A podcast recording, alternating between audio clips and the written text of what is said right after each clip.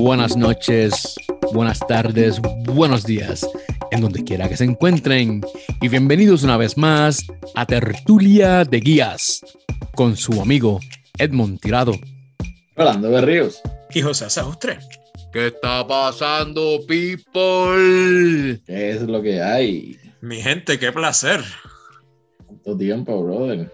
Así es. Qué hola, contra. Hacía rato que no, los tres no habíamos grabado. No habíamos coincidido, no habíamos coincidido. Es que esto del trabajo. Está perdido, brother. Esto del trabajo estorba muchísimo.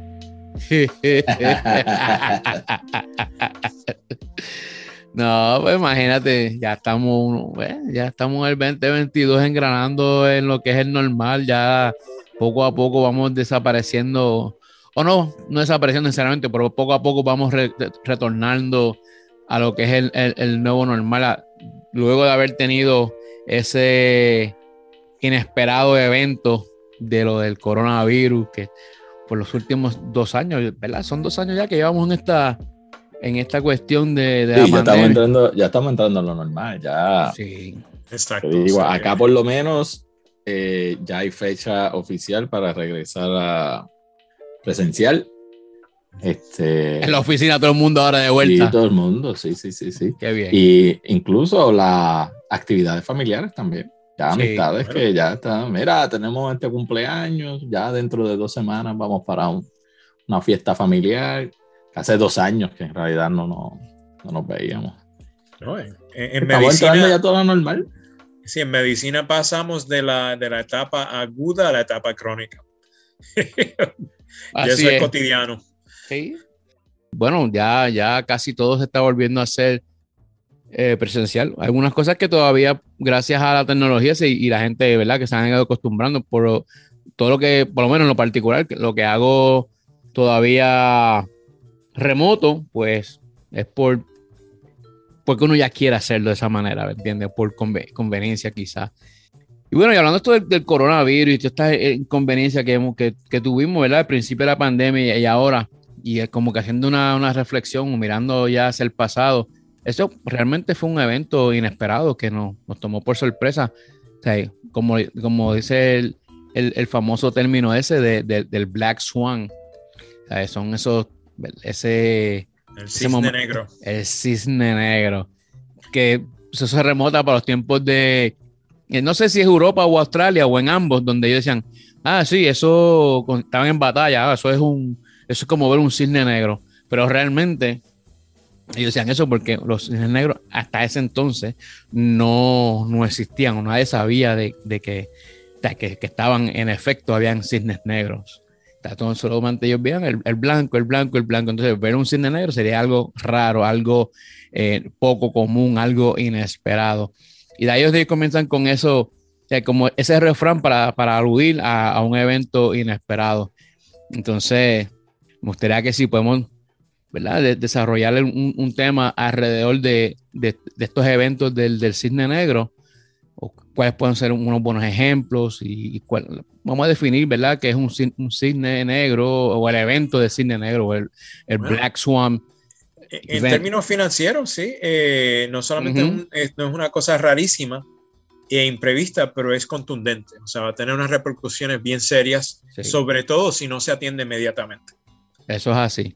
No, y, hay veces también que es la, hablando ya del término lo que es cine negro, la, la, la teoría del cine, del cine negro, pues también el blanco, pues es algo que es inesperado, pero al final del día, pues tiene un resultado, una vez que se procesa todo, tiene un resultado positivo. Esas son, son las dos partes de la moneda y quizás es lo que me gustaría que habláramos hoy. Aparte, sí, identificar qué es, qué es ese, es ese cine negro o el evento de cine negro algunos ejemplos que, que casualmente antes de comenzar, a Saúl, tú estabas hablando de algo que ocurrió, ¿verdad? En, en, en, la isla de Puerto Rico, que pues eso fue un, momento, un evento inesperado. Pero también me gustaría que compartiéramos con, con nuestra audiencia cómo podemos prepararnos, o sea, los do's y los don'ts, qué es lo que se puede hacer para cuando nos topemos con una situación inesperada, cómo poder manejarla, ¿no? ¿Tú quieres empezar por ahí, este, Saustre? ¿Cómo fue esto que pasó? Eh, ¿Qué podemos decir de, un evento como ese? de lo que habíamos mencionado, según nos reunimos anteriormente, eh, por ejemplo, en el nuevo día en su aplicación en, de los teléfonos, eh, tiene esta, este artículo. Eh, el título es Educación, me imagino que es el, Departamento de Educación de Puerto Rico. Dice, Educación estima en más de 243.800 dólares la pérdida de alimentos en comedores escolares debido al apagón punto. Eh, eh, ¿Qué quiere decir el apagón que tuvieron recientemente en Puerto Rico debido al fuego que hubo en una de las plantas, creo que en el sur, uno de los generadores. Entonces, como todos los eventos y, la mayoría de las crisis, después de que uno pasa o después de que la, la parte gruesa ha pasado, aparece o aparenta a, a las personas que están observando desde fuera que era completamente previsto y, o sea, se podía venir, venir, eh, era predecible, era obvio, ¿por qué no tomamos precauciones? ¿Cómo no, se le ocurrió a nadie? Y ese, igualmente podemos comparar eso con la crisis que acabamos de pasar con el COVID. Eh, la gente se pregunta cómo no estuvimos preparados, cómo no lo vimos venir, cómo, cómo, cómo se fue tan, tan fuerte y tan lejos. Y ese es el tipo de evento del que está, al, cual nos referimos. O sea, que es un evento enorme y, de repente los observadores piensan que hubiera sido muy fácil prevenirlo o contenerlo. Y no siempre es así. No, claro, y como tú dices, hay, algunos que son prevenibles y otros que no, pero al final del día, todo, y es dependiendo también a quien tú le preguntes, porque si tú le, por ejemplo, lo de la Primera Guerra Mundial fue un evento inesperado o lo que llaman, ¿verdad? Un evento de cisne negro. Igual lo de septiembre 11, cuando se derrumbó la muralla eh, del muro de Berlín, de la Unión Soviética, todo ese tipo de cosas, pues, dicen que fueron un evento inesperado, aunque hay, ciertas cosas que, por ejemplo, lo de septiembre 11, pues no había nada, eh, eh, no habían datos, información a, la luz pública que todo el mundo decía, ah, pues mira, sí, este, eso posiblemente se veía venir. Igual la, qué sé yo, me imagino lo mismo ocurrió con, con lo de la, la Primera Guerra Mundial. Eh, depende de quién tú le preguntes, pero muchas veces tiene esa envergadura porque afecta a muchas personas, pero también nosotros tenemos que mirar en nuestro entorno, nuestro entorno familiar, nuestro entorno de pequeña empresa, nuestro, en donde trabajamos. hay, cosas que suceden que no tiene que ser de una, una compañía establecida como, como a las que se refiere el término de, del cisne negro o el evento del cisne negro, sino que a nosotros mismos nos ocurren cosas inesperadas. Tú puedes estar manejando y se te poncha una llanta y eso es un, un evento inesperado, ¿me entiendes? Pero que es remediable. Y entonces, ahí es donde yo quiero llegar. ¿Qué podemos hacer para evitar ese tipo de cosas? una de las cosas que hay que estar consciente es todas aquellas actividades en las cuales uno está involucrado, cuál es el tipo de plan de contingencia que tú tienes que desarrollar, tomando en consideración aquellos riesgos potenciales a los cuales uno o la operación o el negocio, cuando digo uno, ¿verdad? El, el individuo, uno puede estar expuesto. Por ejemplo, yo que practico el, la actividad del mountain bike, pues yo he hecho el ejercicio de cuáles son los riesgos que yo puedo, a los cuales yo puedo estar expuesto una vez yo estoy metido dentro del trail, eh, qué sé yo, a siete millas de una carretera principal. Y, cuáles son las, las, medidas de precaución o cuál es el plan de contingencia que yo debo, debería de activar en el caso de que a mí me pase eh, un accidente y que me pase un accidente que yo esté, que yo esté solo, ¿ves? Sea, tú, tú, ajusta, ajustas y desarrollas esos diferentes planes de contingencia de acuerdo al, al riesgo que tú, quieras, que tú quieras asumir. Volviendo al, al ejemplo que trajeron del el caso reciente de, de, Puerto Rico, son 200 y pico de mil dólares, ¿no? Eh, el, el Departamento de Educación trabaja con mucho más dinero para el tema de, la, de, de los alimentos en los comedores, los comedores públicos. Pero eh, yo te aseguro que ellos deben de tener un, un plan de contingencia, dado que ellos lo, con lo que manejan son, es con alimentos.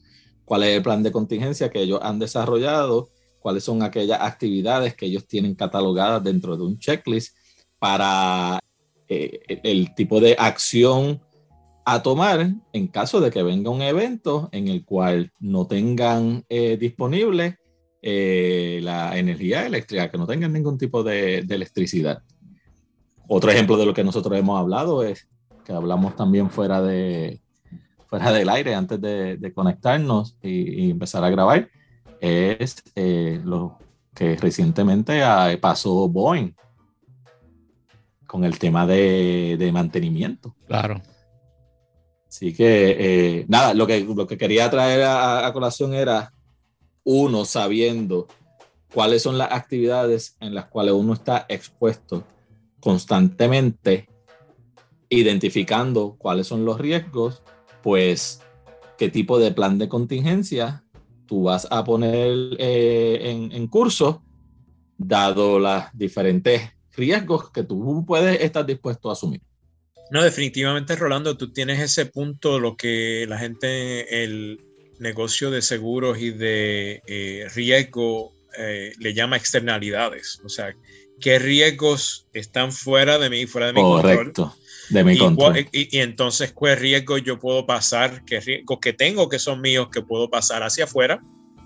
Y entonces, este, también eh, una buena medida de cuáles son mis inversiones y cuál es mi exposición. Estoy sobreinvertido en algún lugar.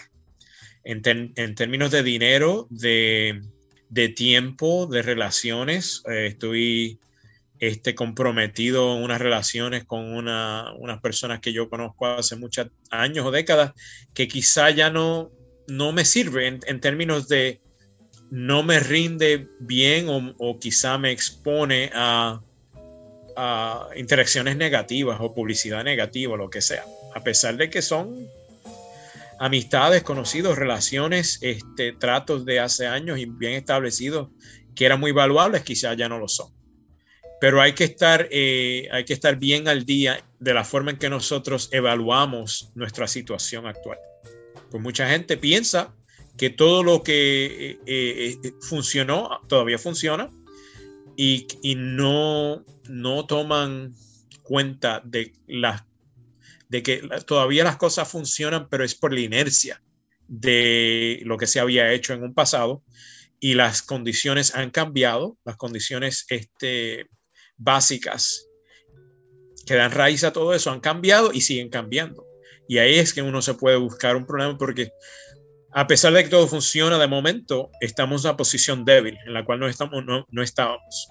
A pesar de que superficialmente todo aparente bien, todo aparece bien. Y ese punto en particular es lo que da eh, la noción de que todo el mundo tiene, que la crisis se, se pudo haber prevenido, se pudo, era predecible.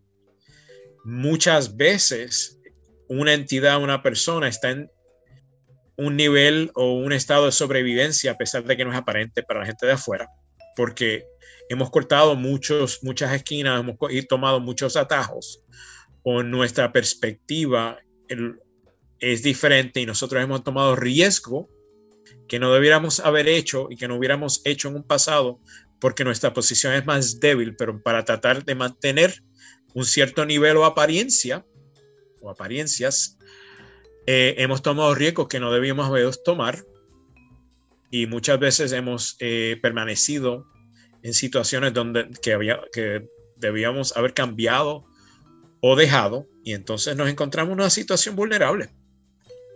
Sí, mira, y hay, hay situaciones, por ejemplo, con el, volviendo al tema este de los alimentos, tú sabes que tú tienes unos alimentos que son secos y hay unos alimentos que eh, requieren refrigeración. Y pues, ¿cuál es la fuente principal para tú mantener unos alimentos refrigerados? Tú tienes que depender, estás dependiendo constantemente de la, de la electricidad. De la electricidad. En el tema de, de, Boeing, con el tema de, mantenimiento, en una industria que es tan eh, regulada como es la aviación. Pero uno que yo sí te puedo dar, un ejemplo que yo te puedo dar, porque nunca o sea, estos ejemplos que hemos hablado, pues, pues sí, uno lo había visto quizás algo parecido hace cinco años, hace diez años, Eh, por ejemplo, algo reciente estaban hablando de que Puerto Rico sufrió eh, una situación similar, qué sé yo, en el, en el 2016, algo así. Pero algo que nosotros nunca habíamos vivido es, es una pandemia.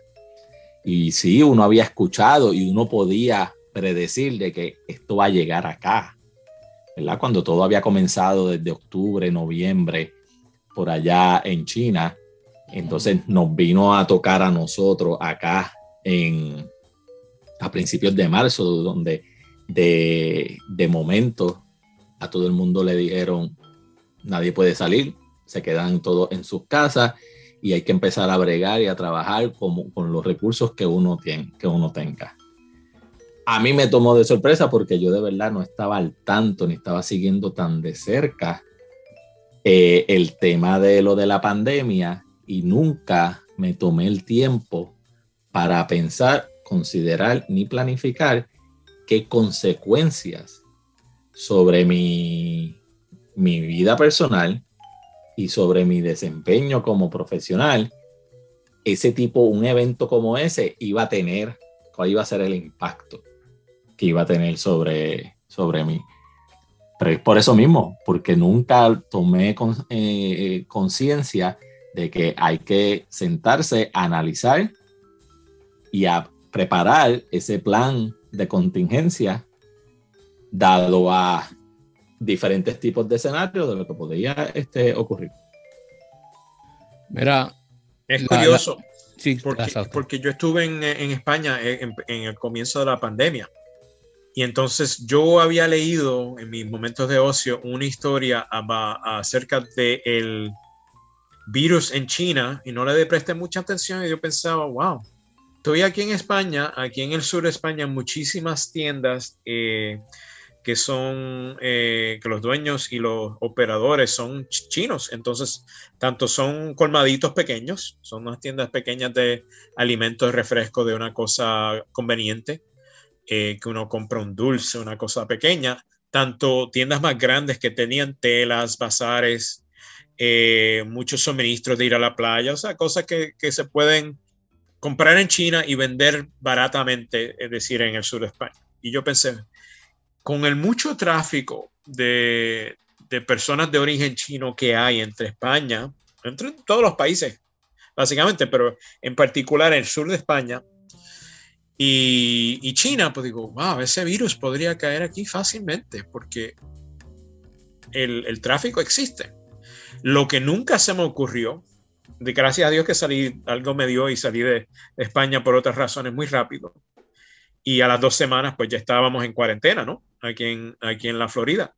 Eh, que tuve mucha suerte por las vueltas de la vida. Pero lo que nunca se me ocurrió, y esto es parte de las externalidades, es que el gobierno, en cierta forma, no estaba preparado, a pesar de que hay expertos eh, y se había, habíamos tenido unos pequeños sustos anteriormente que si fue, que si fue Ebola o si fue el, el bird flu, el, el, uh, el virus avian, tú sabes, eh, hay de todo.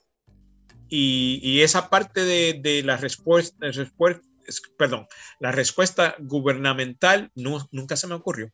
Yo la tomé completamente por, eh, por asentado, ¿no? Estaba un punto dado, eso, el gobierno va a hacer lo que el gobierno hace y todo va a estar bien. Nunca se me ocurrió que yo tenía que prever que el gobierno también iba a reaccionar tarde.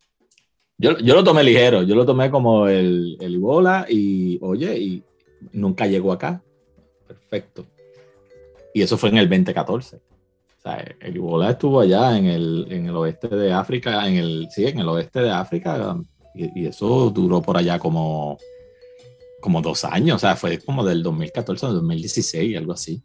Eh, eh, yo conocí a gente en, en, Emory para lo de bola 16 y gente aquí en la Florida para la, la crisis de bola anterior.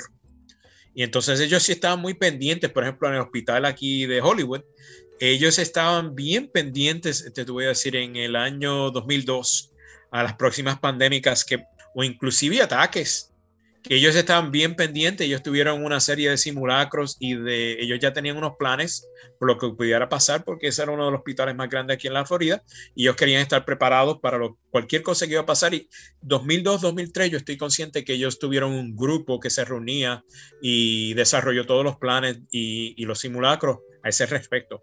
Ya en este momento no lo están haciendo, 20 años más tarde. Yo participé en uno, un simulacro de, de Ebola en cuando estaba en, en healthcare, cuando trabajaba para acá, para el, el, sistema de hospitales acá en el norte de Virginia. Y sí, lo, lo, recuerdo, y eso fue como para el 2015, por ahí, 2014, 2015. Y recuerdo haber estado involucrado en ese tipo de, de ejercicio.